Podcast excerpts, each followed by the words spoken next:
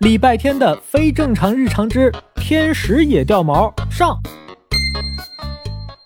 韩梅梅年度最重要的作品完成了之后，就开始折腾她人生最重要的作品——她的儿子们了。这是一个电闪雷鸣的午后，暴雨拍打着窗户，大风吹得窗外的树枝如同群魔乱舞。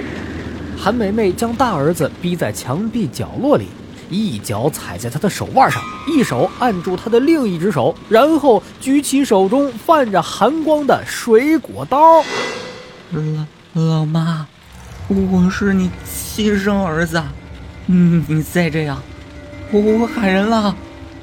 哎呀，别闹，你乖乖的，一点都不痛，就是一刀而已，勇敢一点，妈妈的好大儿。李小七。老妈要疯了！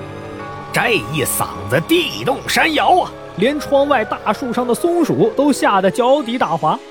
书房里的李小七当然听见了，他果然急匆匆地跑了出来，后面还跟着被吵醒的一脸暴躁的胖大星。看到这一幕，一人一猫都愣了一下。李小七惊讶之后，迅速反应过来，飞快地冲过去，握住韩梅梅拿刀的手。老妈。虽然我哥是蠢了点儿，傻了点儿，学习成绩不好了点儿，脑瓜子不好使了点儿。怎么就脑瓜子不好使？老妈，你说清楚。我知道你辛苦，但是我哥除了爱迟到、爱挑食、爱睡懒觉、爱招猫逗狗，也是有很多优点的。哦，是吗？比如呢？对啊，比如呢？比如，呃，比如，好像确实没有，但是。重点不是这个，重点怎么就不是这个？重点是他罪不至死啊！我怎么就没有优点了？本来我也没想动手，他勉勉强强是我儿子。什么叫勉勉强强？韩梅梅说着就放开了对礼拜天的禁锢，双胞胎和胖大星都松了一口气。可下一秒，韩梅梅突然一手抓住礼拜天的头发，一手举刀刺过去。老妈，不要！手起刀落，锋利的水果刀割下了礼拜天的一缕头发。头头头头发，你你在给他修理头发？是啊，他这头发都乱成鸡窝了，你看看这么长。那你不会用剪刀吗？我找不到剪刀啊，上回用了，不知道扔哪儿了。李小七今年十岁，已经为这个家操了八年的心了。他深吸了一口气，强忍着暴走的冲动，转头去翻箱倒柜，丢三落四，丢三落四！你能把我们俩养大，真是人类繁衍史的奇迹。剪刀又被你扔哪儿了？哎呀，找不到也没关系了。你们俩小时候，我都是用刀子给你们修理头发的，那时候你们乖多了。来来来，小天别动。礼拜天倒是想动，可他不敢动啊。这个拿着水果刀的女人正在他脑袋上左边割一刀，右边割一刀。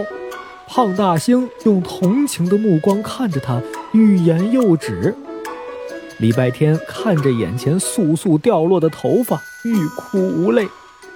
胖大星终于忍不住了，说：“做直言，隔壁旺财给你啃都比你现在的发型好看。